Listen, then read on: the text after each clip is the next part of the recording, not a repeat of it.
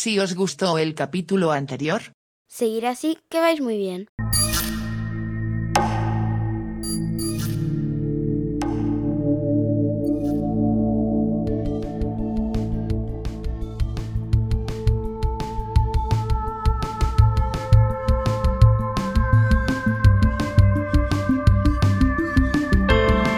bienvenidos a un podcast para siete películas.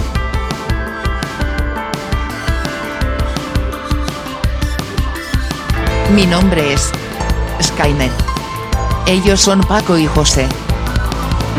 Durante una hora, más o menos, aquí se hablará de cine y de una época muy, muy lejana.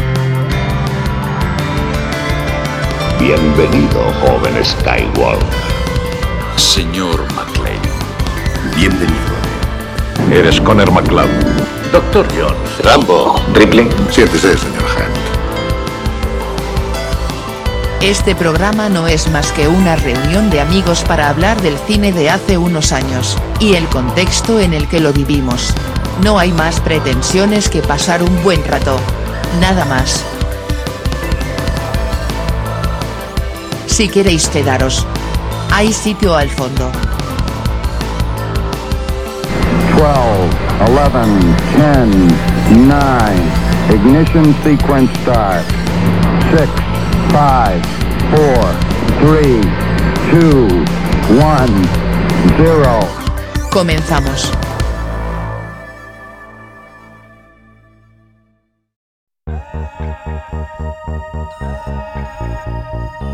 Fondo sonoro creado por la Sociedad de Música de Tunguska.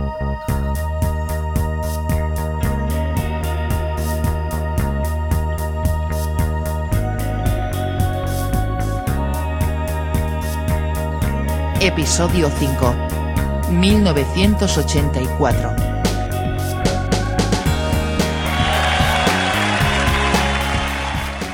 Muy buenos a todos. Ya estamos aquí una vez más, mi amigo Paco. Hola Paco. Hola José. Y yo mismo José, como habéis podido comprobar. Y nada, vamos a encarar el capítulo número 5 de la segunda temporada. Exactamente. ¿Qué año tenemos? 1984. Madre mía. ¿Qué hacíamos nosotros en el 84? Pues yo estaba el último año de GB. Pues yo ni me acuerdo. Y el profesor nos dijo, este es el año de Orwell. Y digo, bueno, El año de Orwell. ¿Y eso? ¿Por? por la novela.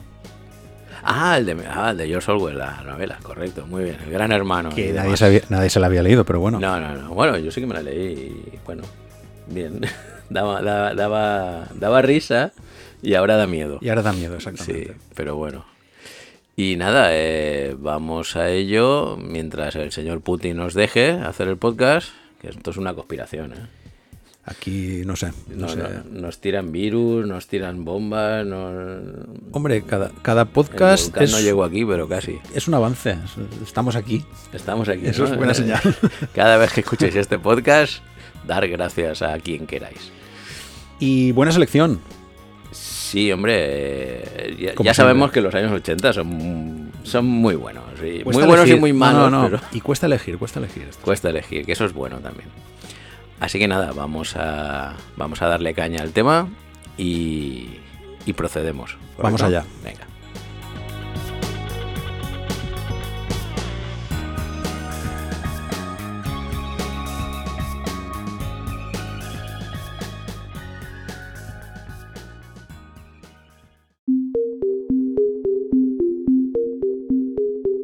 Ahora vamos a ponernos en contexto. Bueno, y estamos en el año 1984, el año orwelliano, y en el mundo parecía que no cambiaban mucho las cosas. En la Unión Soviética muere Andropov y le sucede Chernenko. Reagan revalida la presidencia de los Estados Unidos. Se funda el Instituto SETI, el Servicio de Búsqueda Extraterrestre, que hasta ahora yo no sé si habrán encontrado algo Oficialmente no, pero... o qué. En Yorkshire, Inglaterra, se producen las famosas batallas campales entre los mineros y la policía. Eh, magistralmente eh, reflejado en la película Billy Elliot. Y en Japón se empieza a editar un manga llamado Dragon Ball. Ahí lo dejo. En España, de la factoría de Martorell, en Barcelona, sale el primer SEAT Ibiza. Sin dejar Barcelona, tenemos que nace en la clínica de Sheus la primera niña probeta. En Frankfurt es detenido José María Ruiz Mateos, una figura de la cultura pop eh, en ciernes. Te pego leche. Eh, en la plaza de toros de Pozo Blanco muere Paquirri.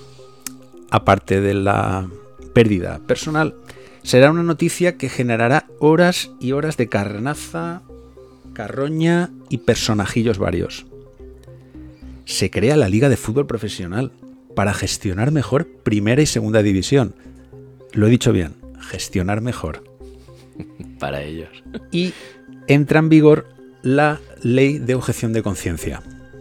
En deportes, el Valencia, temporada discreta, queda el 12. Y el Levante asciende a Segunda División B. La primera ya se puede, ya se va viendo. Francia gana la Eurocopa, recordada la final contra España por la cantada de Arconada. Hasta mejor escriba tiene un borrón.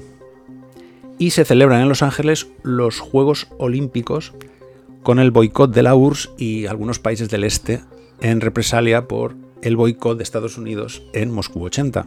En videojuegos y tecnología sale al mercado el primer Apple Macintosh. Preparad las carteras, muchachos. En la URSS, Alexei Pasnikov crea el Tetris. ¿Quién no ha jugado al Tetris? Otros videojuegos de este año son el Nightlore, con su perspectiva isonométrica, que fue bastante rompedor, 1942 y Karate Champs. Karate Champs. Cuando entrabas a un recreativo, oías el Karate Champs. Poneoslo y buscarlo porque es un clásico. El tatami, el de blanco y el de rojo. Exactamente, y a leche. exactamente. Sí, sí, me si lo ponéis, el audio era mm, de esa época. Pero yo creo que la noticia más importante de ese año mm, es la salida al mercado del ordenador personal Amstrad 464. En España 472 por temas fiscales y por la ñ en el teclado. ¿Qué tenía este ordenador de, mejora? Era un diseño bastante moderno y atractivo, para la época estamos hablando. ¿eh? El precio más o menos asequible y sobre todo, y una cosa que sus competidores no tenían, tanto el Spectrum como el Commodore, era que no hacía falta conectarlo a la televisión. O sea, no monopolizabas el, en aquella época el único televis- televisor que tenías en el salón porque incorporaba un monitor, en este caso de fósforo verde, de color un poco más adelante, pero en este modelo sí. Y muy importante que incluía la grabadora. La tenías ahí y no hacía falta Exactamente. comprar otra, ni buscar otra, ni conectar otra. Ni... ¿Por qué es importante esta noticia? A ver, porque yo lo tuve. Porque a mí me marcó la juventud. Porque el que no tenía un Spectrum, un, un Spectrum tenía un Amstrad y el que no un Commodore. Y bueno, ahora los videojuegos dan risa. Pero en esa época, bueno, en fin. Eran súper adictivos, ya os lo digo yo. Yo, teni- yo tenía el de disquete, el que salió después, el de 128. No, no, yo tenía el de cassette, que bueno, a veces los juegos tenías que darle al, al tornillo, al azimut, No, para cargarlo. Cerrar ventanas, puertas, que no se oyera nada. Y con un poco de suerte, igual cargaba. Y el ruido que hacía, ese ruido es, en fin, Vaya. estamos hablando. Estamos hablando de gente que si no lo ha pasado no puede tener ni idea de qué estamos hablando. Digamos que estamos en los comienzos de lo que es la, el videojuego en casa, el videojuego, El entretenimiento doméstico. el cuarto de juegos. Mm, obviamente no había internet, no había nada, pero bueno, es, digamos, estamos en la prehistoria de, lo que ha venido después.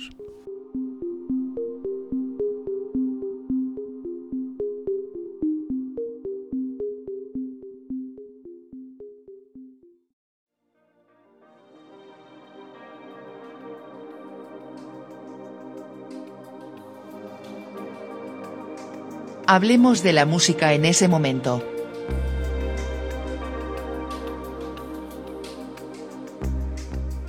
Vale, pues eh, empezamos el apartado de música y comenzamos recordando uno de los éxitos más sonados de la historia de la música. Eh, al menos de la música pop. Hablamos del thriller de Michael Jackson, con videoclip incluido, 14 minutitos, eh, que estuvo dirigido por John Landis y bueno, fue el álbum más vendido en 1984. Desde luego ayudado por una campaña, vamos, descomunal de la MTV que financió también el videoclip, claro. Y el que, bueno, le mandó a la fama definitivamente ya al señor Michael. Alphaville, bueno, pegaba fuerte este año con su Big in Japan, su Forever Young, su Sound Like a Melody, bueno, eran éxitos indiscutibles en las radiofórmulas de, de aquel entonces. Y el jefe, Bruce Springsteen, que bueno, nos regalaba el magnífico Dancing in the Dark, del no menos increíble Born in the USA, que bueno, fue el álbum más vendido de la carrera del cantante. Y yo pienso personalmente que la inclusión de sintetizadores por primera vez en sus canciones mm, le ayudó bastante. Y por otra parte, bueno, los chicos de Freddie Mercury publicaban su álbum The Works, en el que incluían el super éxito I Want to Break Free, eh, Quiero ser libre. También con un vídeo muy recordado en el que el grupo bueno, se convierte eh, a su lado más femenino, ¿vale? mientras Freddie está pasando el aspirador. Curiosamente el vídeo fue censurado por la MTV en Estados Unidos. Ya conocemos a los americanos y su doble moral. Y en otro orden de cosas, bueno, The Cars iba acabando su carrera, pero nos dejaba una canción muy bonita para haber empezado como grupo de punk, ¿vale? Titulada Drive. Además, eh, mis queridos Ultravox, dentro de su álbum Lament, para mí el último gran álbum del grupo, nos deja, bueno, un himno para la música, Dancing White Tears in My Eyes, bailando con lágrimas en mis ojos, cuyo vídeo también fue muy proyectado en la televisión de entonces. Y bueno, hacía referencia a los últimos instantes de una pareja ante una explosión nuclear. Eh, no voy a comentar nada más.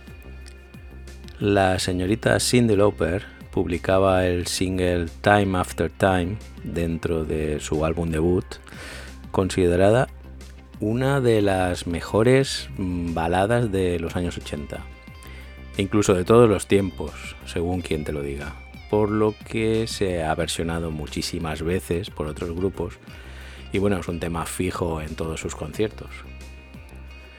Un curioso grupo de música austriaco llamado Opus publica un, sencillo destinado a, vamos, a triunfar. Probablemente es un mayor éxito, desde luego.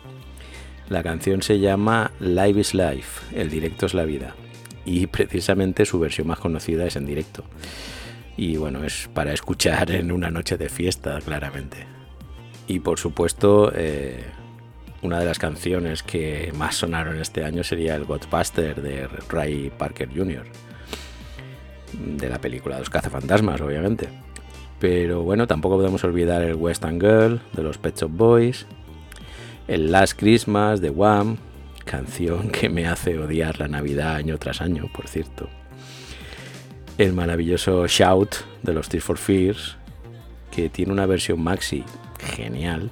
Yo la pude oír en directo y es una pasada. O el increíble Going Home, tema de la película The Local Hero, de los Dire Straits. Y terminando con cine, cómo olvidar el tema para nuestro Axel Foley de Super Detective en Hollywood del señor Hallor Faltermeyer. Y por último, ya en territorio nacional, nos encontramos con clásicos ibéricos del tipo Escuela de Calor, con sus ritmos funkies, el Cómo pudiste hacerme esto a mí de Alaska Dinarama, cuya letra difícilmente se podría escribir hoy, cómo ha cambiado la película. O El Lobo Hombre en París, de la Unión, que fue el mayor éxito del grupo, bueno, junto con Sildavia, diría yo. O por ejemplo, una canción tan fresca como Voy a Mil de Ole Ole, pero cuando la cantante era Vicky Larraz. Y bueno, sigue igual de potente que aquel año, si la volvéis a escuchar.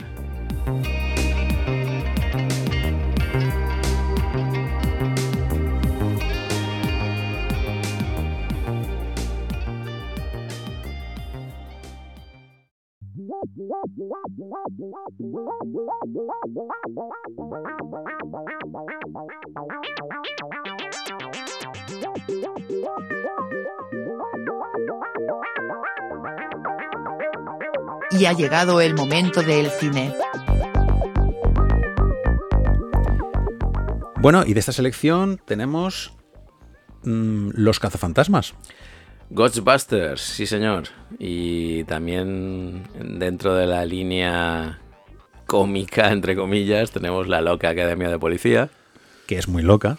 Y sí, y no tan cómica. Luego tenemos una maravilla como es Starman. Starman, pues no la he disfrutado yo, madre mía, eh, con la revisión. Ya hacía muchos años que no la había visto y, chico. Sí, la verdad, yo también, yo también la, la he disfrutado otra vez. Ha estado bien. Eh, otra que también ha estado muy bien, Tras el Corazón Verde. De una, una, maravilla de película. Una pareja, una pareja que nunca debería pasar de moda. No. Y que ha aguantado hasta nuestros días, ya hablaremos de por qué. Y luego tenemos icono, como siempre, del cine de terror con Pesadilla en Elm Street. Sí, eh, bueno, al que le guste este tipo de películas, slasher, pues nada, oye, bien. La verdad es que marcó un, marcó un hito. Tenemos ahí, sí, bueno, tenemos ahí el señor para Freddy, mucho, Freddy, Freddy Krueger ahí. Que ha dado para mucho, correcto. Y dentro de un supuesto terror, que para nada, tenemos a los Gremlins. Mm, sé que, es que se queda a mitad camino, pero bueno, lo comentaremos. Sí, la verdad es que, bueno, no, no todas son, son para recordar, ¿no? Y como final de fiesta tenemos, yo creo que es la de las mejores películas del año y... De la historia del cine, quizás. Y de su género, yo creo que es de las mejores, que es Terminator. Sí, señor. Hablando de cosas que han marcado época. Yo creo que esta marca un antes y un después en muchas cosas. Correcto. Y nada, eh, ya os tenemos preparado el aperitivo y pasamos a, al primer plato. Vamos allá.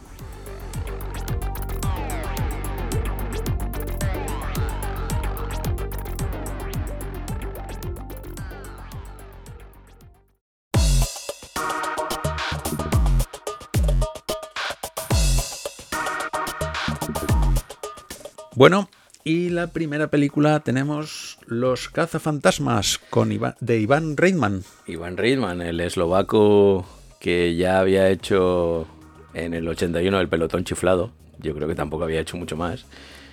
Por cierto, que nos dejó en febrero de este año. Y bueno, ¿qué decir de la película más taquillera de los 80? Eh, fue un pelotazo impresionante. Sí, sí, nominada a dos Oscars, en fin, eh, la verdad es que con música de Elmer Bernstein, eh, aunque se recuerda desde luego mucho más la canción de Ghostbusters de Ray Parker Jr. Eh, otro pelotazo, es que fue sí, sí, toda la película en sí. Claro, normalmente, sobre todo en los 80, enlazabas mucho la canción de la peli con, con la peli en sí. Aparte, José, hasta la imagen corporativa, hasta el logo, luego fue utilizado para un montón de cosas. El logo es uno de los más recordados de la historia del cine. Tú ves el cazafantasma, es el fantasma ahí dentro de la señal de prohibido y, enseguida, vamos, lo localizas. Y bueno, mm, vamos a hablar un poquito de lo que es la peli. Un grupo de amigos que crean la sociedad cazafantasmas, ¿no? Mientras Nueva York, pues eh, la invaden los fenómenos paranormales, puedo decirlo así. Sí, porque la primera escena en la biblioteca no te denota que sea una comedia. La bastante mal rollete. Mm, ya, sí, ¿no? Bueno, te van explicando lo que. Te van poniendo en contexto, ¿no? Esto es lo que está pasando. ¿Y cómo lo vamos a arreglar? Pues con, esto, con este trío de locos. Bueno, trío, luego es un cuarteto. Sí. Luego se añade. ¿Y hablamos del casting? Hablamos del casting, vale. Tenemos a Dana Croyd, ¿no? Que acababa de hacer entre pillos del juego. Y yo leí que Dan Aykroyd y Harold Ramis hicieron el guion. Eh, sí, sí, eso he escuchado yo también. Vale. Por cierto, Harold Ramis, pues eh, un tipo siempre ligado a, Ivan Reitman, al director, que no incluso a Bill Murray también.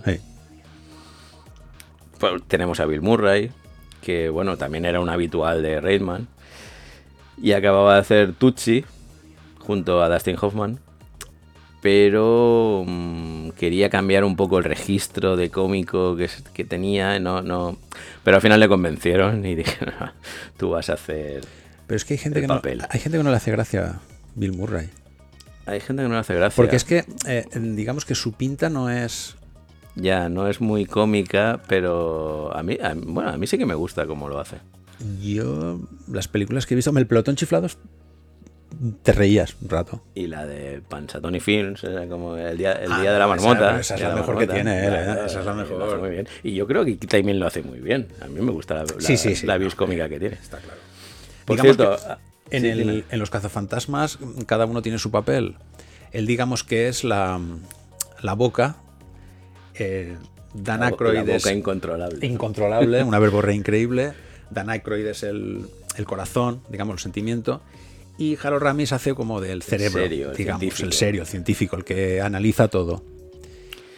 Todo lo contrario de Rick Moranis, que aquí tenemos, que es un, humorista canadiense magnífico, ¿no? Pero es que... Que siempre hace los mismos papeles de, un, perdedor alocado. Que, bueno, aquí lo que pasa es que es muy bueno en lo suyo, aunque parezca que no, lo ves y dices, este tipo... Pero eh, escribió precisamente parte de sus, o casi todos sus propios diálogos. Porque, y además incluso improvisaba algunas escenas suyas. Es muy bueno el tipo. Ahí donde lo vemos, no le, no, le echamos el valor que tiene. Tenemos un elenco ahí de, creadores. Metidos actores. Sí. Pero creadores, al fin y al cabo. Sí, sí. Y bueno, mm, acabamos con, con ella. Con Ripley. Está guapísima esta película. Está como siempre, que leches. La, la maravillosa Sigourney Weaver. Que aquí, bueno, pues hace de la dama en apuros, ya ves tú gente que se carga a, aliens. y la verdad es que borda el papel, porque es una... Ella, claro, ¿de qué va a ir a los cazafantasmas? Lo que pasa es que, claro, lo que se encuentra en casa es un poco, en fin, un poco fuerte. Sí. No, y, no es habitual en ella hacer papeles, eh, por decirlo así, físicos, ¿no? Eh, eh, enseñando cuerpo, ¿no? Y aquí lo hace, lo hace porque, porque al tratarse de una comedia, pues digamos que se permite la licencia, ¿no? Y, la verdad es luego, que... luego hay una parte, digamos, más seria y luego hay una parte ya más sexy, cuando ya está poseída, etcétera, etcétera, y ahí lo borda. Pero que no, no, no la veía yo, pero sí, sí, pero la vi, la vi. Sí. Y hay otro, hay otro papel que me hace gracia, que es el de la secretaria. Ah, sí. Cuando está haciéndose las uñas y le dice Bill Murray, haga algo, teclee algo, ¿qué pasó le pagamos? ¿Qué pasó le pagamos? y pone así una cara de... ¿qué? ¿Qué quieres? Voy a hacer yo aquí. Eh, bueno, al parecer la idea de la peli fue de, de Dan Aykroyd, lo que hemos hablado. Pero como él había participado ya en Entrepillos anda el juego, hacía el año anterior creo que fue, pues eh, había captado a Eddie Murphy, su compañero en la peli, para formar parte del grupo. Pero claro, el señor Murphy, listo él, o no tanto, decidió rodar Super Detective en Hollywood. Hizo bien. No le hizo, no, no fue mal, ¿no? Hombre, no fue mal. No. La verdad lo que, pasa es que yo equiparo bastante las dos pelis, pero bueno, bien. Lo, bueno que tenía Super Detective en Hollywood que era que él era el protagonista principal. Claro, lo que pasa es que él ahí era el lucimiento total. Eso es. Y en esta estaba más compartido. Y permitía hacer todo tipo de muecas, chistes, claro. Y aquí me hizo gracia que en, en esta película decidió Reitman hacer un anuncio que sí, de la empresa real que era Cazafantasmas. Y resulta que llamaban mil llamadas al día. Mm, sí, eh, pero eso fue en el tráiler. O sea, decidieron hacer un tráiler de la peli. Y llama pues, lo que hacen las películas 555, tal, tal. Aquí dijeron, eh, eh, si llamabas al prefijo 1-800 podías llamar a los cazafantasmas. ¿Y qué pasaba? Que saltaba un contestador en que ellos mismos con sus voces pues eh, te decían, bueno, se te daban un mensaje, no, no, ni idea cuál sería, pero vamos, me imagino que cachondo. Y... Estamos ante el primer reto viral. Sí, ¿no? De los primeros. No, no, y oye, como marketing muy bien. Muy bien, muy, muy bien. Y bueno, podemos hablar de muchas más cosas. Eh, por ejemplo, que tuvo una secuela, Ghostbusters 2, con los mismos actores. Tuvo. Haya había perdido la frescura. Hombre, obviamente, obviamente, estas cosas ya se sabe. Pero bien. Nunca va a ser como el original. Bill Murray mucho más desatado. Hmm, bueno, yo creo que le pagaban para eso. Eh, sí, era. Luego tenemos esta cosa rara que se hace mucho ahora, que es hacer la versión pero solo para mujeres. En fin. Yo ni la he visto. No, voy a, no yo tampoco. No, no, voy a comentarlo, pero vamos, las críticas que he oído eh, no son precisamente... Estas revisiones así en plan... Fin. No. Y luego tenemos la última que hicieron hace poco también, hace unos meses, la de Afterlife, que yo no la he visto. Yo tampoco, no. Bueno, pues no podemos hablar mucho. pero eh, yo, creo que, yo creo que hemos perdido la esencia. Lo hemos hablado en este podcast muchas veces. Llega un momento en que no hay ideas, me parece muy bien, pero no intentes alargar el chicle innecesariamente. Pero la pasta es la pasta. Claro. Es que cuando ya dejamos lo que es la inspiración para simplemente hacer caja, pues... pues Pero que, no, lo que pasa es que como eh, digamos que la película del 84 se ha quedado muy antigua, vamos a hacer una moderna para las nuevas generaciones. Se ha quedado muy antigua, pues sí, pero si le pega mil patadas a lo que se hace ahora. Es que esa es la mentalidad. Entonces, vamos a revisar, a revisar eh, Viernes 13, vamos a revisar, en fin, yo qué sé. No toques nada. Déjalo como está, haz otra película nueva. Y bueno, por, por acabar esto, pues se hicieron varias series animadas también de dibujitos y demás. Y una, una noticia muy inquietante es que dicen que ya está en marcha la cuarta. Si no hemos visto ni la tercera. Pero que no. Espero En fin. Bueno, eh, por último, pues, eh, a ver, eh, las cositas que se veían en la peli, que todo el mundo nos, nos quedamos en su día con ellas. Por ejemplo, el ectomóvil, ¿no? El automóvil que era un Cadillac ambulancia de esos rediseñado, que estaba genial. Y la sirena, la, sirena. Era una caña. Lo de las trampas estuvo muy bien. Eso de cruzar, no cruzáis los rayos. Oye, eran efectos, por cierto, no hemos hablado de los efectos. Yo considero que eran muy buenos efectos para la época. ¿eh? Eh, es que lo vuelves a ver ahora y no cantan. A pesar de que es la época, etcétera, etcétera. Pero no te no dices, oye, qué antiguo se ha quedado, que, que canta mucho, ¿no? Sí, no. El problema de todo esto que es que tú ahora esto se lo enseñas a, a tu chiquillo o a mi chiquilla y, les canta todo. pero es que nunca lo pueden valorar igual, obviamente. No. Y bueno, yo la volveré a ver las veces que haga falta, porque me lo paso muy bien. Y un último consejo. Eh, si una diosa Babilonia os dice si sois un dios, decid que sí. y ya veremos qué pasa.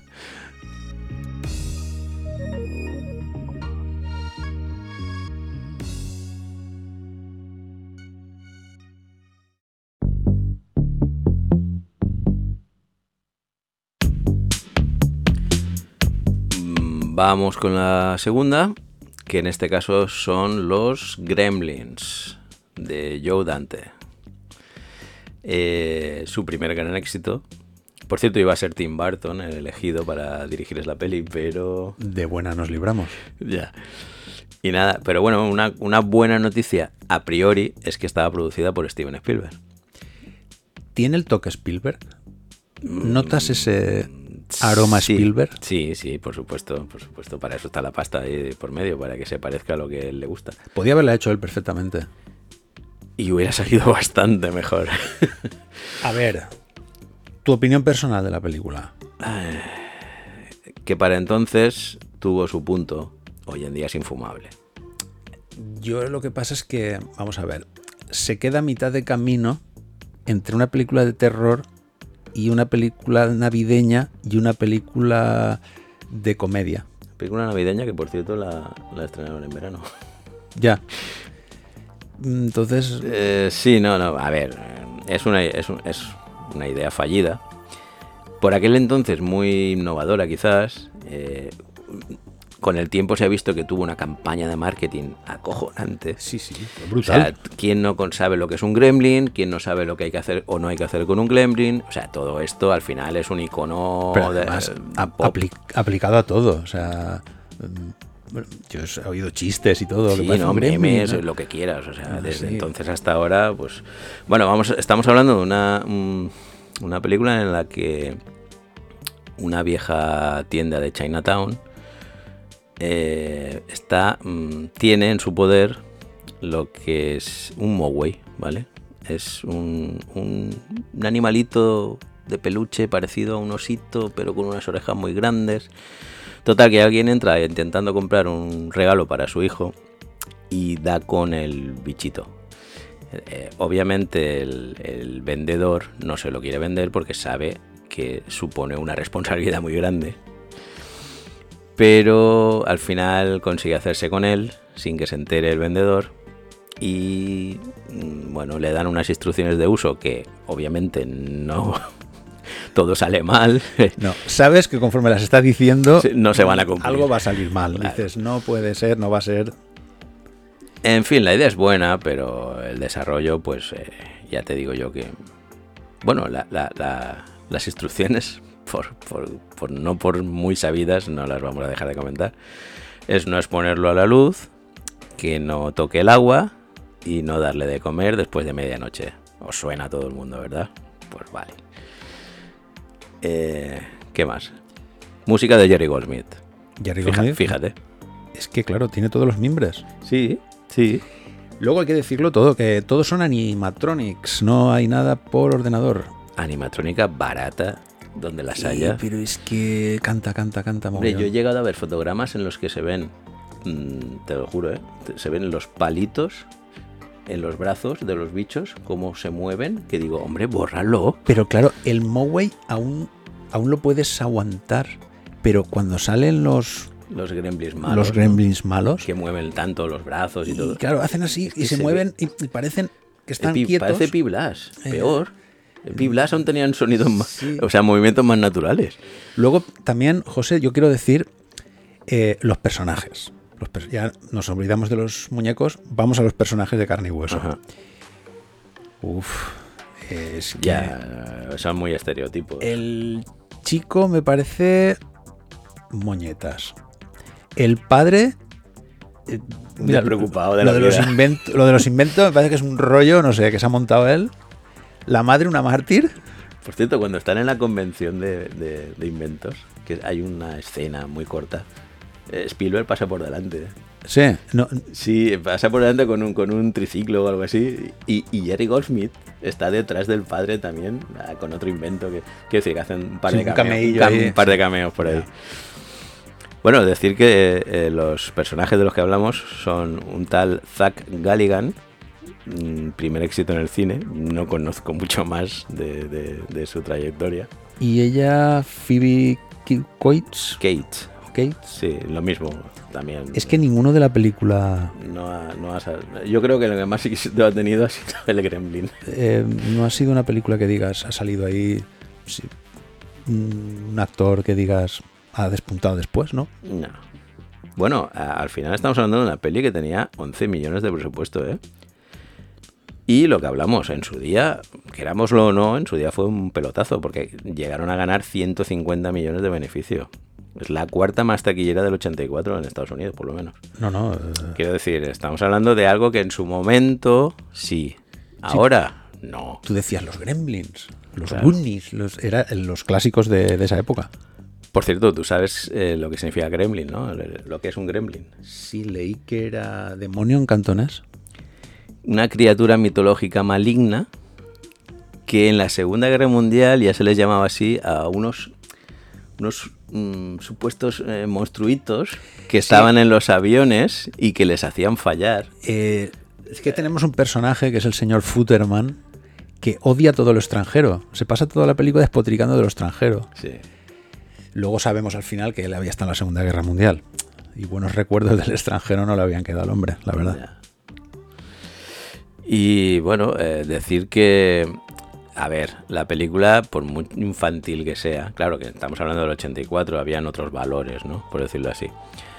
Pero tiene escenas mm, algo violentas. Ojo con la escena de la cocina Sí. de la madre, ¿eh? Algunas han tenido que ser eliminadas, ¿eh? O sea, si lo que vemos ya a veces nos choca un poco. Por eso te digo que esa escena es de terror puro. Eh, sí, sí, porque dices, sí, son bichitos y están muy feos y son de cartón piedra y se ve. Pero aún así te da un poco de Sí, cosa. pero mira, mira el profesor cómo acaba. O sea, que no son tan Exacto, buenos. Exacto. No, hombre, de, de hecho, eh, si no le quitaron las escenas eliminadas, si no se las quitaban, eh, era para mayores de 17. Claro. Entonces, crearon una calificación especial, la de mayores de 13 la crearon gracias a esta peli. Yo creo que habría Porque una, si no, no... habría una para menores de 12, una para menores de 16 y luego estaría la versión para España. Sí, que aquí vale todo. Aquí lo pones Vayan todo pasando, por Los. Pague la- niños pague la también. entrada y Sí, pase. Sí, aquí hemos sido así. Bebé, sí, adelante. Todos. Y bueno, eh, no hay mucho más eh, que decir. eh. De 0 a 10, un 4. ¿Y por qué? Y porque, bueno, y porque bueno, nos pilla el- y porque nos pilla blanditos por nos los pilla 80. En fin de y estamos de, de buen humor. Pero sí, sí. eh, no sé, Poquito más, ¿eh? poquito más.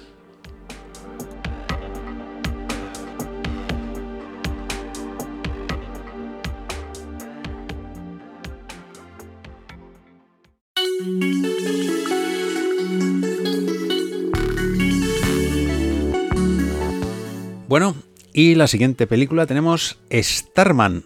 Y todos firmes, John Carpenter. Sí, señor. En pleno fervor creativo en los 80. Y bueno, hay que decir que la cosa, fijaos, qué peliculón, no le fue muy bien en taquilla y tuvo que, tuvo que hacer algo al respecto. Sí, esta es la película más impersonal de él. Porque era, digamos, para recaudar Sí, y aguantar las pérdidas que tuvo.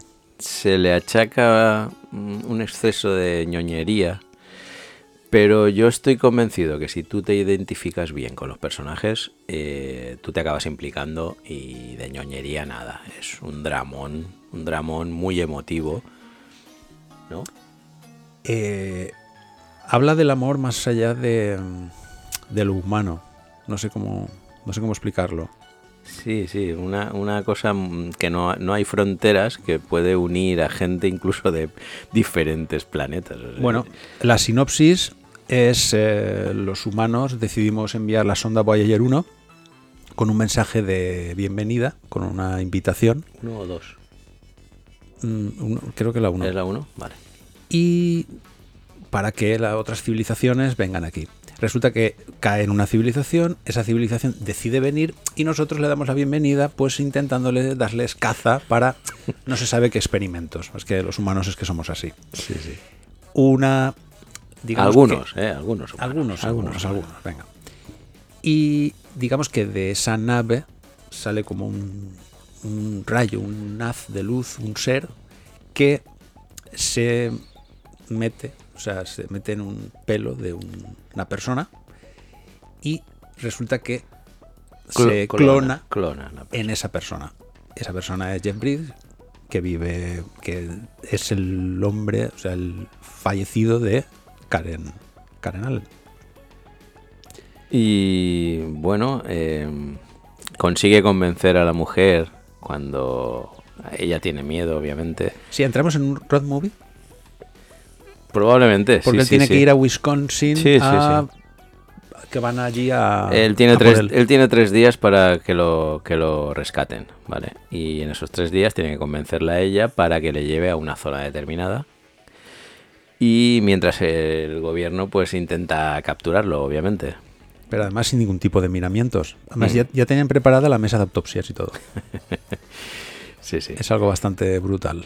Bueno, eh, aquí estamos hablando de una película con música de Jack eh, Nietzsche, No la hace John Carpenter. que, eh, correcto, es, es la, yo creo que es de las pocas películas que él no Esa- hace la banda sonora. Esta y la cosa. Pero bueno, hay que decir que Jack Nietzsche eh, es el creador de la canción de Oficial y Caballero, quiero decir, eh, ya tiene, tiene, no es un don nadie tampoco. Y ojo, qué ojo tiene este hombre. Producida por Mm, Michael Douglas. Ah, correcto, es verdad. Sí, sí, sí, sí, sí, la produjo Michael Douglas. Mira que tiene vista este hombre. ¿eh? Eh, hay que decir que, para acabar con la música, mm, a mí mm, me encantó, quiero decir, volver a escuchar las notas, unas notas que yo ya tenía olvidadas, volver a escuchar las- unas notas muy típicas de esa película, con un sintetizador muy típico de esa película, de esa época. Uf, me gustó mucho, mucho, mucho. O sea, en- enseguida identifico la, la película con, con esa música. Es, es de las, eh, es de ese tipo de películas que están muy asociadas a, a unas notas.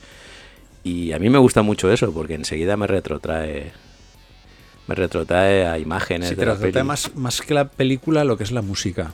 A mí sí, o sea, es, es- es ese tipo de películas, ¿vale? Que tienen ese tipo de música que se te graba en la cabeza, tipo, no sé, Hoosiers o cosas así. Bueno, y tenemos a Jeff Bridges, El nota. el nota, y Karen Allen, que es todo dulzura, esta mujer. Eh, uf, la Marion de Indiana Jones. Eh, siempre dulce. que aquí no tenía mucho bagaje a las espaldas más que lo de Marion. Poco más, pero- pero la verdad es que se sale. Así Más como él, ¿eh? Jeff Bridges, que fue nominado al Oscar, ya tenía una trayectoria. Pero acababa se de hacer- dedica a poner caretos. O sea, no- Sí, de hecho, aquí es nominado al Oscar por, por su actuación, cuando yo creo que aquí la que lo clava es ella, ¿eh? Es Karen Allen. sí. Tiene alguna escena bastante alegre. Sobre todo las clases de conducción. es eh, rojo frenar, verde pasar y ámbar acelerar. Me gusta. Es, es un hombre que se fija. Y bueno, pues lo que hemos hablado, esto arranca como una peli de ciencia ficción, mm, pero yo creo que acaba convirtiéndose, pues eso, es un, un drama, un drama para mí muy emotivo, de estas que te hacen soltar las lagrimitas. No, y aparte que el, el extraterrestre, Jeff Bridges, em, conforme va pasando la película, nos va poniendo en la cara nuestras carencias como humanos, pero también nuestras fortalezas. Nuestras virtudes. Entonces eso está bien, digamos que... De hecho, La sí. escena que da de que revive al ciervo, Ajá. son a mí la verdad es que me gusta. No, hay una frase, hay una frase de, mm, de cara al final de la película en la que, bueno, él refleja todo esto, ¿no? Eh, Cuando, cuando le tienen acorralado en el bar este de carreteras, Sí. Que entra el... Este hombre que me cae muy bien, no sé ahora mismo cómo se llama el actor, pero es el que está detrás de él, pero no para esclavizarlo, sino para intentar aprender. Sí, es el actor que hace que sale también en Los Intocables. Pues el, el ET le, le dice, "Mm, ¿sabes lo que más me gusta de tu especie? Que sale lo mejor que lleváis dentro cuando peor están las cosas. Y eso a él se le mete muy dentro por lo que después hará. Bueno, y final feliz, ¿no? Sí, feliz. Bueno, quizás no es lo que la gente pudiera esperar, pero hay que decir que solamente se podía acabar así, entiendo. Si quieres más o menos contentar a todo el mundo. Que luego vino una serie de televisión Uy, muchísimo más amable, sí, muchísimo más... que no dejaba de ser eso, pues una serie de televisión. Exacto. Mm, La atmósfera de la película ya no la tenía. No, tuvo su gracia, porque todo el mundo No, conocíamos, no- no estaba mal, ¿eh? conocíamos los personajes ya y sabías el contexto y bueno, pues eh, cada capitulillo, una aventurita, sí, lo típico de las pelis de entonces. Y como anécdota, comentar que la Columbia eh, estaba desarrollando un par de guiones sobre las visitas de los extraterrestres a la Tierra. Y bueno, al final eligieron realizar Starman. ¿Y cuál fue el otro guion? El otro guion que se lo quedó la Universal era ET, el extraterrestre, casi nada. Que se estrenó, se estrenó eh, un par de años antes, creo. Y bueno, mm, poquito más. Los efectos quizás podemos comentar que mm, ciertamente eran un poco burdos, ¿vale? Artesanales, vamos a dejarlo. va. Una pena que una peli de este nivel... Y que el papel de Bridges lo iba a hacer o Kevin Bacon O Tom Cruise. Sí, que señor. estaba haciendo Legend. Exacto. Y yo no, le, no sé, no, no Bueno, veo. a ver, la repercusión que tuvo Legend no es la que tuvo Starman, pero tampoco es No, que le fuera, le fuera a ser un antes y un después en su carrera. No. Y poquito más, ¿no? poquito más.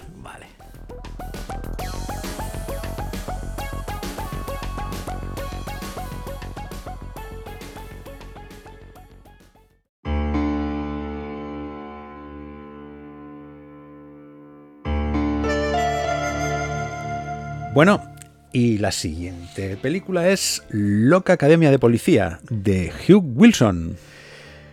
Película hecha en 40 días. Ya os vamos dando una pista de por dónde va la cosa. Eh, lo que empezó como casi una broma se convirtió en un auténtico pelotazo en las salas. Eh, sí, la verdad es que entonces nos tragábamos cualquier cosa, ¿eh? Que Sí. nos hiciera un poco de gracia. Hombre, solo la sinopsis. Eh, una ciudad, no se dice cuál, de Estados Unidos.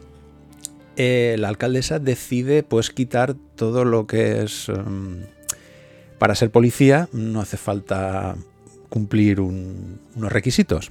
Cualquiera puede ser policía. Claro, en la academia se junta pues una serie Lo de mejor de cada casa. gente muy variopinta que da mucho juego, que ya lo veremos en su momento. Entre los cuales destaca pues un tal Mahoney que pasa de ser un delincuente a ser un policía de vocación. O sea, Tenemos a, a Steve Gutenberg, eh, Loca Academia, Cocoon y poco más. Un momento, discrepo. Acababa de terminar una película que de- recomiendo a todo el mundo que la vea si puede, llamada El día después, eh, que, eh, bueno, no os, no os destripo nada, pero No, no es de humor, ¿eh? no, no es de humor precisamente y, y es muy de actualidad, ¿vale? Pero muy, muy de actualidad. Digamos que, que anticipa hechos que se están produciendo ahora mismo. Y ojo, para el papel de Mahoney, ¿sabes quién iba, no? ¿Quién? Tom Hanks, Michael Keaton o Bruce Willis. Mm, Sí, Mm, vale. Pero estarían ocupados en otras cosas. Más importantes, espero.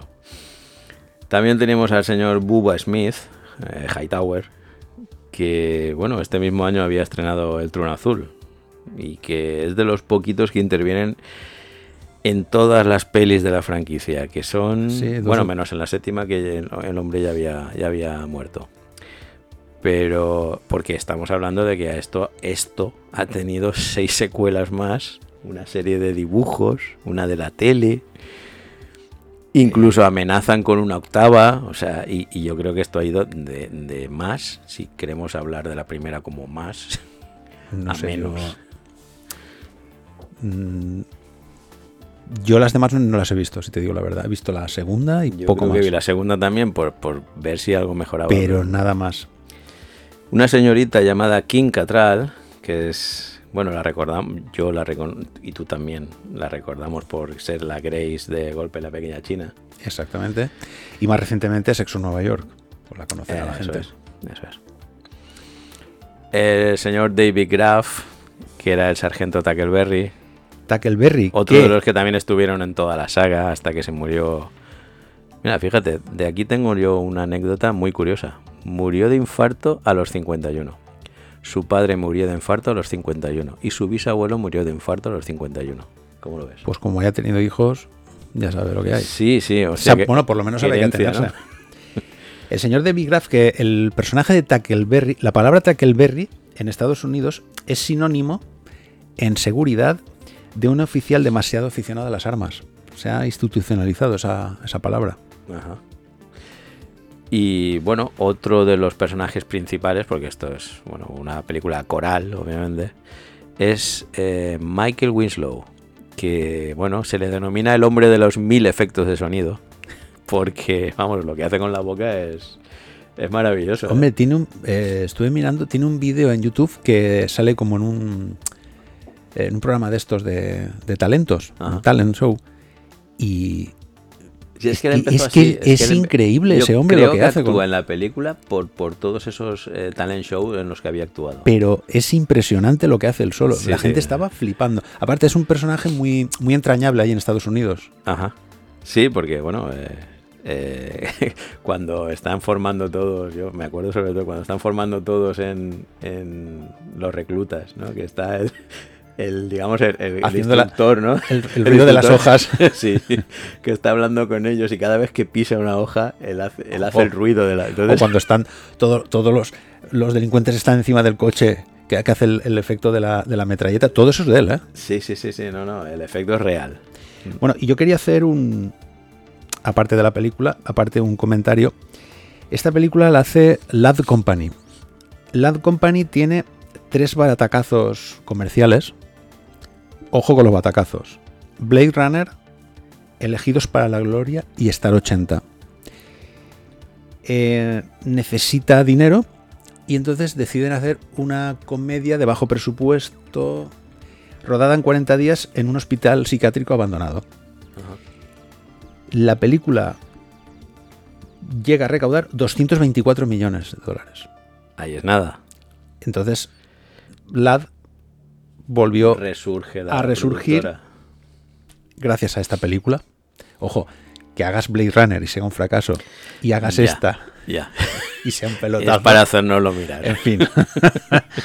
en fin. Pero bueno, aquí la tontería eh, sirvió de inspiración para otras muchas pelis de la época. O sea, la loca academia de esquí, la loca academia Pero de academia con- conductores, con- de la loca reclutas, academia de combate. reclutas. O sea, eh, vamos. La idea era buena. Otra cosa es cómo se llevaba a la práctica, ¿no? Pero. sí. Eh, por cierto, no hemos hablado de que eh, Steve Gutenberg renunció a ser eh, Peter Beckman, el de los cazafantasmas. Renunció él. Sí, eh, O sea, si no hubiera renunciado, se lo hubieran dado. mm, claro. Eh, yo creo que ahí fue un traspiés importante. Eh, sí, es un antes y un después. sí. Esos son esos fallos que tienes en la vida y que luego ya no nada vuelve a ser igual. Si es que, a ver, estamos hablando de una, piqui- de una película que, así como el público eh, le encantó, la abrazó y, y la rió, eh, la crítica la destrozó. Quiero decir, es que no había por dónde cogerla. quiero No, decir. Hay- que Si tú quieres comedias absurdas, hay cosas mucho mejores. Aterriza como puedas. eh, no sé. Pero tiene escenas que dices, madre mía, cómo se han pasado tres pueblos. es que. Sí, bueno, el tipo de los ruidos, ¿no? Lo del jefe, lo del jefe, Lo de, lo de la ostra azul, es que lo de la ostra azul. el bimbo se puso otra vez de moda. Aquello de espero que hayan disfrutado de la proyección como lo he hecho yo. en fin, eh, Un, sí, un humor tiene, bastante irreverente, ¿eh? tiene- pero a ver, y, y sobre todo mucha teta gratuita, que también era, era muy típico Sí. de los 80, enseñar, enseñar.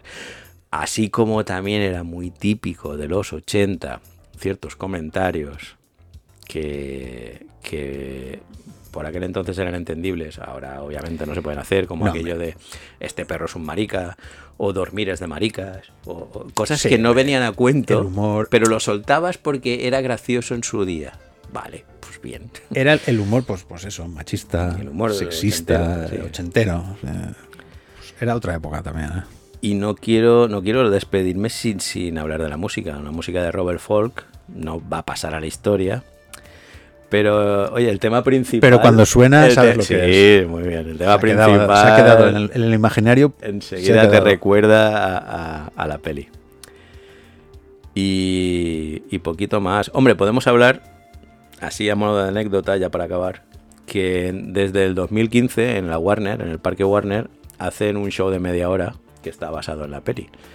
Eh, ahí estampan coches y, en fin, hacen todo tipo de, de virguerías. Yo no lo he visto, he visto vídeos y bueno, está bien. Bueno, hay que amortizar las cosas. Eh, sí, a la gente le sigue, se sigue acordando de la peli, entonces pues vale. En fin, si queréis revisarla, bueno, sin problemas. Yo no lo haría, pero venga, pasamos a otra. Pasamos.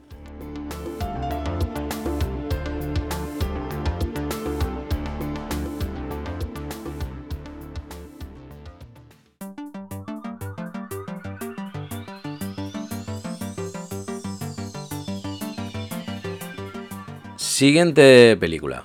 Tras el corazón verde. Robert Zemeckis. Que antes de lanzarse a- de regreso al futuro, pues eh, realiza esta comedia Se lanza romántica. por la joya. Se lanza por una joya. Y muy bien, ¿eh? Muy bien. No ha pasado el tiempo por esta película. Es de las que puedes ver sin problemas ahora mismo. Con un casting problemas. maravilloso. Un casting que, bueno, de hecho, este casting ha repetido. Ha repetido en la secuela de La Joya del Nilo. Ha repetido en La Guerra de los Rose, también revisable. Había química ahí. Incluso más recientemente en el método Kaminsky, la serie de Netflix, Sí. que aunque parezca que no han repetido, Y una serie recomendable, ¿eh? Eh, una franquicia, bueno, solamente con dos películas eh, consiguieron, no voy a decir un éxito a la altura de Indiana Jones, ni mucho menos, pero es el mismo tipo de película y a mí me gu- incluso con un toque más romántico, A ver, en fin. No vamos más- a descubrir todo. No vamos a descubrir ahora a Michael Douglas como actor, porque, en fin, el hombre ha llegado hasta donde ha llegado. Pero como productor es otro crack. Sí, es un visionario, ¿eh? Este hombre. Él quería dejar de ser el hijo de. porque en ese, ahora ya no. Ya hace años que no es, es Michael Douglas. Pero en esa época aún era el hijo de Kirk Douglas. Ajá. Entonces él quería llevarse San Benito de encima. Y entonces se dedicó a la producción y con un éxito, en fin. Yo creo que a partir de esta empieza ya con sus papeles de galán, ¿no? De grandes producciones de Hollywood. Porque hasta entonces, bueno, pues lo habíamos visto en el síndrome de China, en alguna cosita más. Bueno, ya, a ver, alguna cosita más mm, de renombre, porque ya tenía una trayectoria, una filmografía. Pero bueno, yo creo que a partir de aquí él empieza a ser eh, el, el héroe, ¿no? Sí, el, el- el personaje de Jack Colton es un tío. Es un Indiana Jones. Es un Es un sarcástico, va muy sobrado, pero tiene ese encanto de estos héroes así inesperados. Sí, porque todo le viene de repente, tampoco lo busca. Pero, pero sí, sí. eh. Bueno, y luego tenemos a, a la señorita. Levántate. Kathleen Turner, Kathleen Turner. que, pues lo que hablamos, la hemos visto hace poco en el método Kominsky, ¿verdad? Sí. Y, y en serio. El tiempo pasa. eh, uf, pero tiempo para pasa. unos más que para otros, ¿eh? En todo caso, eh, lo hemos comentado, eh, estando de acuerdo en que el mito erótico de los 80 era Kim Basinger. Ajá. Sí, sí. Pero digamos que Kathleen Turner iba mm, muy, muy, muy, Muy a la par. cerca. Había hecho ya fuego en el cuerpo. Y claro, después de eso, uno pensaba que iba a tirar por ahí, pero ni mucho menos. No, es una gran actriz y la verdad ofrecía es que mucho más que lo que era un simple cuerpo. sí, porque vamos a ver, Kathleen Turner podía ser la vecina del quinto Exacto. Y, luego podía ser muy Kim sensual. Basing- y Kim Basinger no la ves por, todos, por todas No, partes. La verdad. Y, hombre, y vamos, también tenemos al señor Danny DeVito. Que, La vis cómica total. La vis cómica. Que, que, bueno, yo creo que probablemente empezaría a ser famoso en esta película, ¿no? Y bueno, ya a partir de entonces creó toda una carrera, ¿no? A base de... Sí, creo que pro- como productor eh, ya se conocían ellos. eh, de Alguien voló sobre el nido del cuco, ya se conocían, ya era Danny DeVito uno de los actores. Y ya se conocían con Michael Douglas. Y a partir de ahí es cuando empezaron a, cora- a colaborar. Sí, claro, pero en Alguien voló sobre el niño del cuco mm, Es muy secundario el papel. Y, a- y además es que son papeles eh, que no tienen nada que ver con lo que sería la, No, la que va, trayectoria que posterior. No, no. Es decir, DeVito ha por sido- eso yo pienso que a partir de aquí es Sí, cuando sí, él sí, empieza a ser ya el cómico ese con toques italianos que va a ser ya. a Pero es que solo, de toda- solo la pinta de él ya es, es- la es- risa. o sea, que, es que es muy comedia. Y bueno, no hemos hablado de qué va el tema. eh, eh, aquí estamos hablando de una escritora, ¿vale? Que recibe un paquete eh, que tiene que entregar en Colombia porque es el pago del rescate de su hermana, ¿vale? Que lo ha secuestrado por la típica mafia colombiana, ¿no? Los militares la persiguen y bueno, y al final es, digamos que es salvada por un, un aventurero, ¿no? Que va por allí, Sí, no un sé muy buscavidas, bien, un- buscavidas, que bueno, le ayuda a descubrir una, una esmeralda enorme que llaman el corazón, por lo aquello del corazón verde, ¿no? Y bien, o sea, como historia está quizá manida, pero, pero el resultado en pantalla es muy bueno. Sí, porque ella es escritora de novelas románticas. Entonces, ella tiene idealizado como el héroe. Sí. Claro, cuando aparece el tal Jack Colton, a ella no le hace mucho. Esto no es lo- este no es mi no personaje el estándar, ¿no? Pero luego empieza, empieza y, ese, tilín. Claro. Lo que pasa es que él no deja de ser un buscavidas, claro. Sí, lo dices porque al final digamos que le- se la juega un poquito, ¿no? Sí, pero luego aparece ahí. Pero nada, pero luego salva a la chica, que es lo que toca. Vale, música de Alan Silvestri, que es el músico de referencia de CNX. Sí. Y, y lo fue precisamente a partir de esta película. Rodada en México. Mm, Sí, porque claro, rodar en Colombia con las FARC y todo. Era, era un poquito complicado. Era, uno de los problemas que había. Entonces, digamos que con México se apañan. Y hay, hay una, una anécdota muy. que a mí me gustó mucho que leí en su momento sobre esta película. Que se dice que el guion lo escribió una camarera que escribía escribía guiones esperando que algún día alguien pues hiciera una película con alguno de ellos, ¿vale?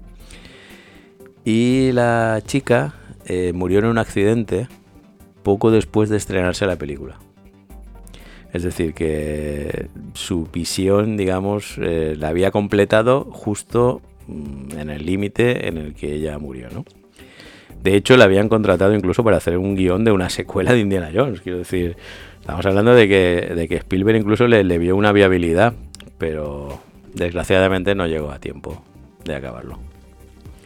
Pues eh, dentro de la simpleza, a ver, de la simpleza de la historia, está muy bien. Sí, hombre, que sí, que sí. a ver, tuvo mucho éxito. Eh. de hecho, eh, Robert Zemeckis consiguió hacer Regreso al Futuro gracias a esto. O sea, el año siguiente eh, le, dieron, le dieron la pasta para poder hacer Regreso al Futuro. Y además que estamos hablando de una película que recaudó 87 millones de dólares, quiero decir. Cuando había costado 10. Claro, eh, estamos hablando de que, de que, sí, sí, a la gente le gustó mucho porque está muy bien, ¿vale? pues una película de aventuras, sencilla, agradable, buenos actores, buen director, recomendable. Y quizá Stallone aún se esté, se esté arrepintiendo de no haber aceptado el papel. Menos mal. Porque se lo, se lo ofrecieron, eh, cuidado. Menos. mal para todos. Pues sí. Vale.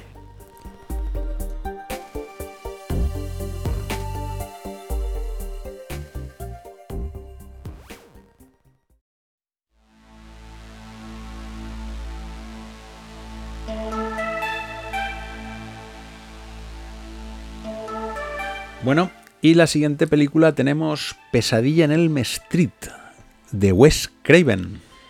Craven de la famosa triple C, Craven, Cronenberg, Carpenter, cine de terror de los 80. Absolutamente impresionante.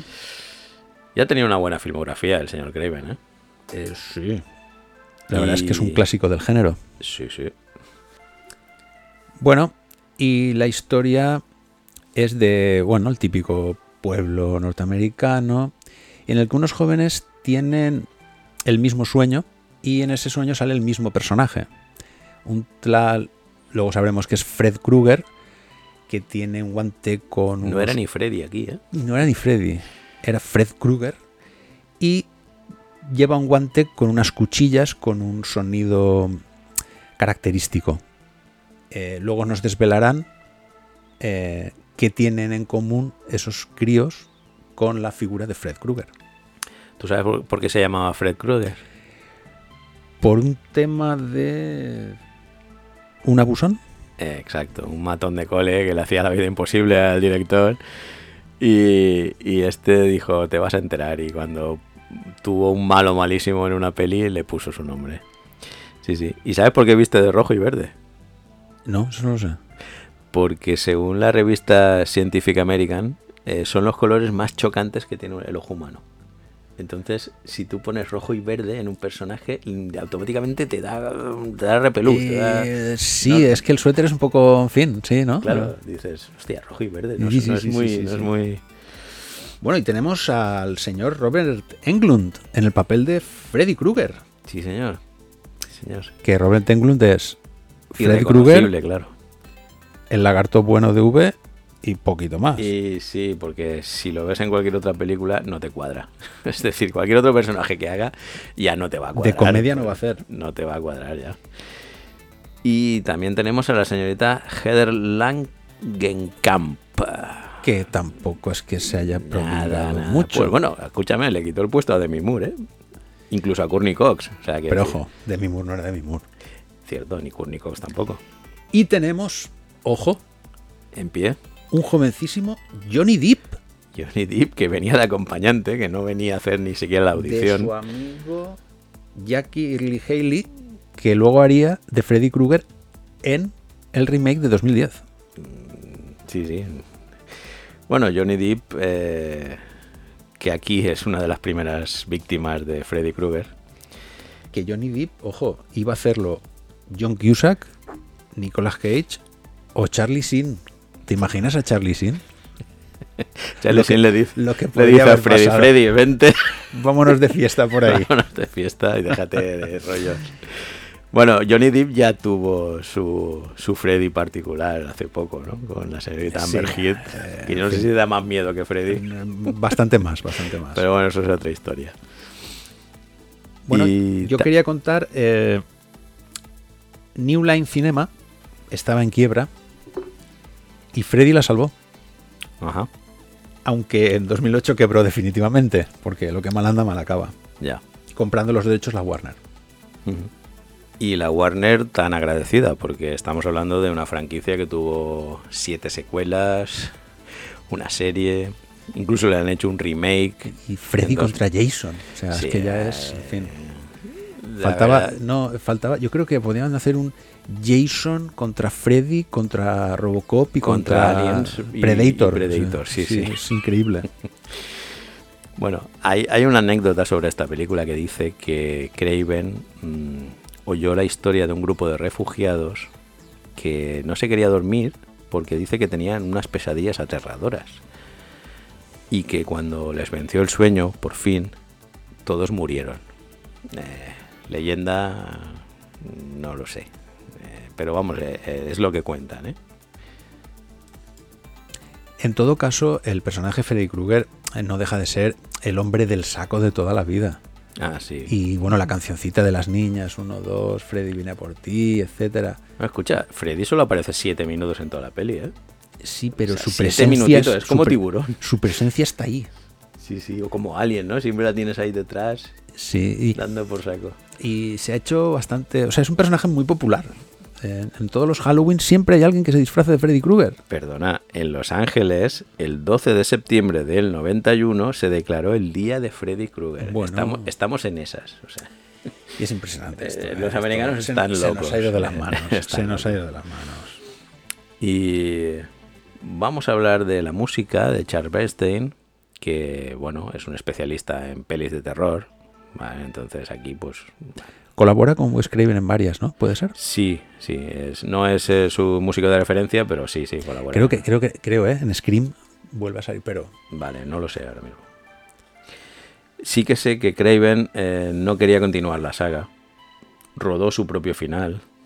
Pero lo que pasa, ¿no? La productora hizo un estalón. Digo, digo oye, esto tiene viabilidad. es que, bueno. tiene da- viabilidad para una secuela. Daba para mucho más. En todo caso, todo lo que sean las películas basadas en sueños dan muchísimo juego. Sí, que se lo digan a los serranos. Bueno,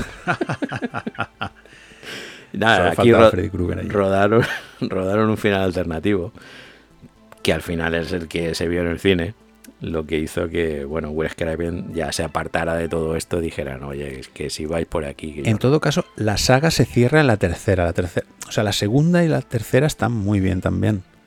Y, y se cierra en la tercera. Sí, lo pero demás ya es añadidos... Lo demás eh, es, es lo que hablamos muchas veces, tirar el chicle, estirar el chicle. eh, exacto. Sí, sí. Bueno, mm, pues eh, si tienes algo más que añadir, yo puedo, puedo hablar de los efectos. Los efectos a mí me, me han gustado. Sí. Visto en perspectiva, son muy buenos efectos para lo que es la época. Ojo, ¿vale? tres horitas de maquillaje. ¿eh? Claro, claro. Ojo con No, eso. no solamente eso, sino pues, las escenas de la cama en la que salen los chorros de. sí, eso. eh, ponen la habitación al revés. Me eso- sorprende mucho al principio, la, pri- la primera muerte de la chica Sí. que está andando por el techo.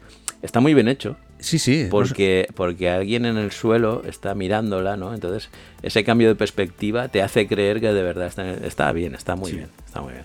Estamos hablando de Wes Craven, claro.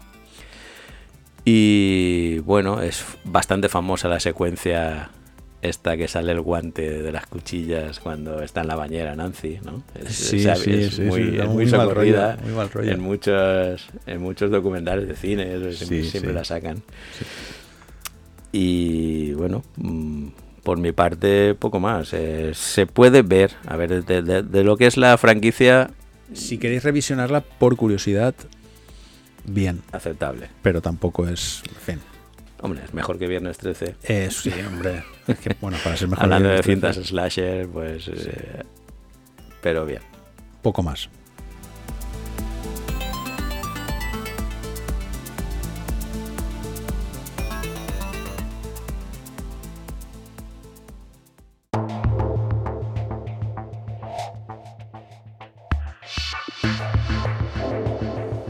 Y acabamos por, por todo lo alto con la película Terminator de James Cameron. Todos firmes. Como decía aquel, volveré. James Cameron que solo había, había hecho Piraña 2, quiero decir. eh, Piraña 2. Piraña 2, ya ves. En lo que ha sido James Cameron después, ¿no? Pero Piraña 2 no estaba ni reconocida como, como Piraña 2. Y bueno, espérate, Arnold Schwarzenegger solamente había hecho los Conan prácticamente, lo más importante. Pero, amigo, lo que son las cosas. Peliculón mm, clásico de la historia del cine. Ya no, no me quedo en los 80, sino del cine. O sea, con música de Brad Fiedel, que es lo más icónico que te puedes echar a la oreja. y, y bueno, con unos actores bastante desconocidos en la, en la época, pero que les ha relanzado la carrera de todos. ¿eh?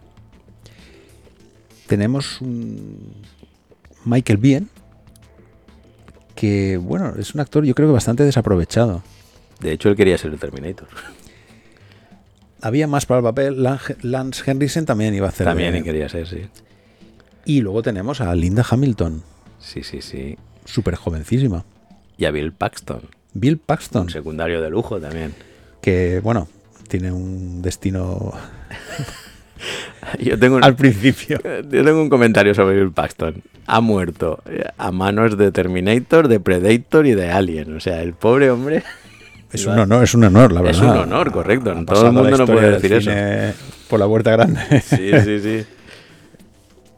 De la misma forma que eh, a Michael Beer le muerden la mano en casi todas las películas de Cameron. Sí. haga lo que haga el personaje que haga, le acaban En- mordiendo la mano. Son también. curiosidades. En Avis En también Avis creo. también, sí, sí, sí.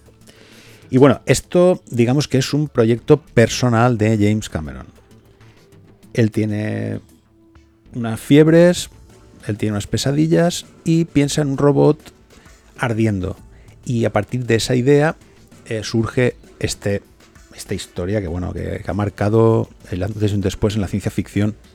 En el tema de las películas estas de, de saltos temporales, yo creo que, mm, vamos, no se había hecho nada como esto hasta, hasta ese momento.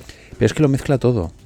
Tecnología, violencia, acción, viajes en el tiempo, Romanticismo. romanticismo.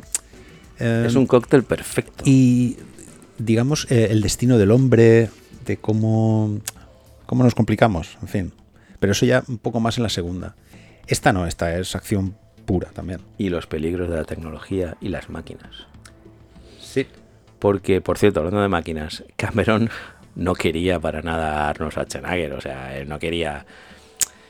Pero este se ve que tuvo una cena con él y eh, dijo, a ver, yo, yo he visto Alma de Metal con Jules Briner, ¿vale? sé lo que quieres y te lo voy a hacer, ¿no? Y, y le hizo, y se ve que le convenció en esa cena, le dijo, tú no me has visto que yo no tengo expresión ninguna, soy- Yo es que yo creo- ya soy un robot. Yo. José, creo que menos mal que, que Arnold eh, convenció a James Cameron. James Cameron, la yo imagino la idea que tendría de poner un actor. Pero es que no cuadra poner un actor en ese papel. Claro, pero Schwarzenegger le dijo, oye, que te lo voy a hacer yo y vas a ver cómo va a ser otra cosa. Y dio de lleno. Sí, sí, hombre, a ver, yo- a partir de entonces Arnold Schwarzenegger es Arnold Schwarzenegger. Hasta, hasta entonces, ¿qué era? No era nadie. Haciendo de malo, ¿eh? Sí, sí. Pero malo, malo.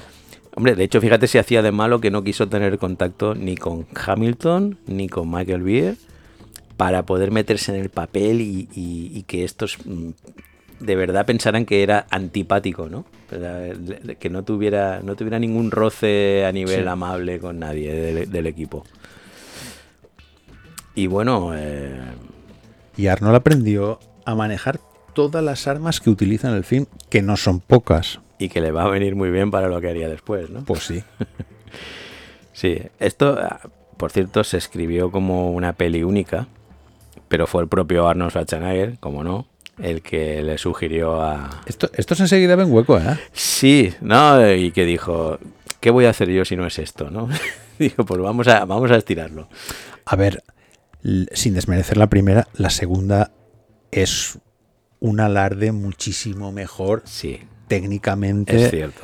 la historia muchísimo más eh, eh, trabajada, etcétera, etcétera. Sí, pero. Pero la atmosferilla de la primera Claro. mm, no la tiene. Pero lo- eh, a esta, esta película nada, nada le quitará la frescura, la sorpresa, ¿vale? Porque esto fue una sorpresa, no se había hecho este tipo de, bueno, que yo sepa, ¿no? Este tipo de, de historias hasta ese momento. No, no, pero aparte, un malo indestructible, no se puede negociar con él, no puedes eh, pararlo de ninguna manera. Se mete en una comisaría, bueno, en fin, eh, las mil perrerías. Bueno, y un apunte curioso que las armas de los soldados en las batallas del futuro son las mismas que en Aliens el regreso. Sí, Hay- sí. eh, mira, si te puedes ahorrar unos dólares, oye, No, y que están tan bien diseñadas, son tan chulas que a mí me parece genial que, que- que las, que las copiaran o plagiaran o, bueno, en fin, como lo queramos ver. Eh, por cierto, tuvo que grabarse la película en mono. Es que no tenían ni presupuesto para hacerlo en estéreo. sí, O sea, ¿no? Y tuvieron que filmar fuera. Sí, sí, a veces sin permiso de la poli, que, que a veces le- le- les paró el rodaje, ¿no? Porque, oye, ¿qué hacen ustedes aquí, no? No, Rodando una película, ya, ya. Una película que costó 6,5 millones y recaudó 78, si las cifras no... Sí, No engañan. barajo más o menos las mismas, sí. Y bueno, eh, aquí el señor Stan Winston, que sería el encargado de dar vida a Terminator, y, y, por cierto el resto de efectos especiales, eh, aquí se corona. ¿eh? O sea, quiero decir, lo que hace con Terminator eh, a mí me parece genial para la época, obviamente. Hoy en día todo eso sería con ordenador, pero aquí se hace con Sí, porque yo, animatrónica. yo tengo una curiosidad. Eh, ¿El diseño estaría basado en una idea de Cameron o Stan Winston le diría, ¿qué es lo que quieres y yo te lo ofrezco? Ni idea, ojalá Pero claro, esa información. yo me imagino a estos dos hablando del tema y bueno, en una tarde te hacen un... Sea como un sea, sea como sea, Terminator hace lo que debe de hacer, dar miedo. O sea, es que da miedo. Es que da miedo. El Es que es- exoesqueleto este que Además uf. que es imparable. Sí, sí, no, le ves como algo que no te puede, no puedes destruir, que va a ir a por ti y que es una cuestión de tiempo nada más. Eh, sí, sí, bueno. De hecho, por cierto, hay una frase que se dice prácticamente en toda la saga, que es aquello de ven conmigo si quieres vivir. Porque como te dejes sola o solo, Más ya le dice que no se puede negociar con él. Tienes que huir. Sí, sí, sí. Por cierto, Hamilton. Eh, Linda Hamilton aquí mm, yo creo que hace el papel de Ripley, ¿vale? En Aliens. Que hace el papel de Lindsay en Abyss. Quiero decir, son las, heroínica- las heroínas típicas de, Hmm. de James Cameron. Y por cierto que Hamilton aquí hizo la película, prácticamente toda la película, lesionada. Ahí está. Pero bueno, ya había empezado, ya no quiso parar. Y como nota curiosa, ¿qué manía tenía en esa época de arrancar las páginas amarillas? No, eso es impensable hoy en día.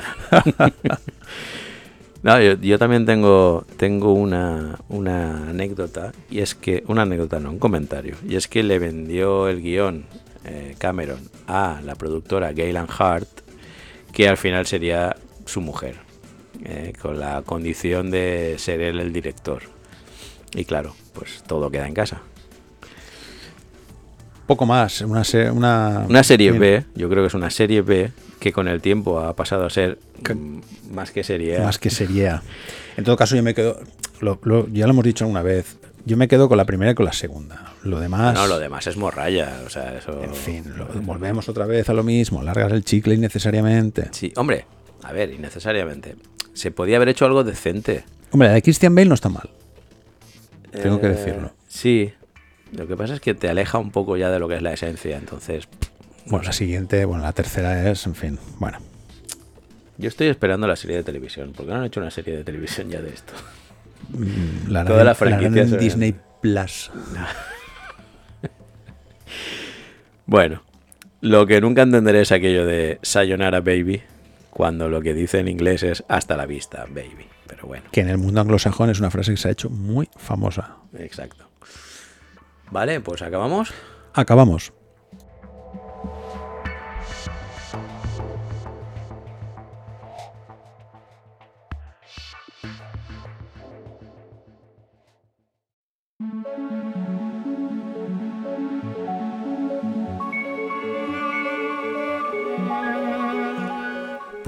Pues esto es todo lo que teníamos que decir al respecto del año 1984. Y bueno, eh, vamos con mi sección. Tremendo. El Rincón Español. Bueno, en el año 1984 es un año bastante prolífico. Tenemos la película de Pedro Almodóvar, ¿Qué he hecho yo para merecer esto? Tenemos otra de Moncho Armendariz, eh, Tasio. José Luis Garci con Sesión Continua. Jaime Chavarri, Las bicicletas son para el verano. Y bueno, como fin de fiesta tenemos una de las cinco mejores películas de la historia del cine español. Es Los Santos Inocentes. De una excelente novela de Miguel Delibes sale una excelente película en la que Paco Raval y Alfredo Landa se llevan el premio de Cannes eh, compartido. Bueno, y este es el rincón español. Bueno, y acaba 1984. Pues sí, gracias Paco por tu aportación ibérica. Muchas gracias. Yo sé que me lo agradeces, de corazón. Eh, sí, hombre, tú sabes que yo soy muy pro cine español. en fin, em, nada, eh, pasaremos a revisar películas para 1985. Buenos años, buenas cosechas. Buena década. Buena década. Buena década. Y nos veremos, nos oiremos el próximo mes con el capítulo número 6, ¿va? 6. Casi nada, de la segunda temporada. ¿Qué, qué? Ahí estamos. Pues nada, nos despedimos. Adiós.